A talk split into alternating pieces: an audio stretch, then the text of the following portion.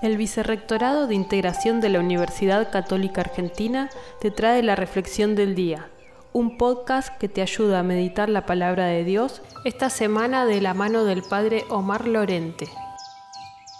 Lunes 7 de junio. Comentario al Evangelio según San Mateo 4:25 a 5:12.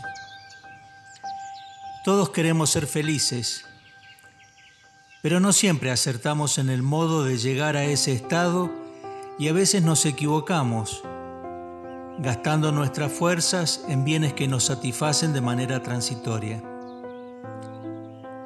Jesús nos ofrece en las bienaventuranzas un proyecto de vida para que Dios ocupe un lugar central en nuestros corazones creyentes. Abandonándonos confiadamente en sus brazos podremos vivir en plenitud nuestra condición de hijos. Son también una promesa que nos abre al futuro.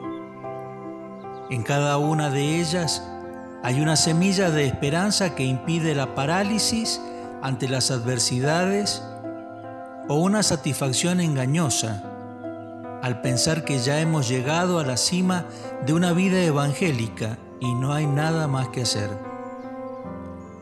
El cristianismo es una invitación a la alegría verdadera y las bienaventuranzas son la hoja de ruta para alcanzarla.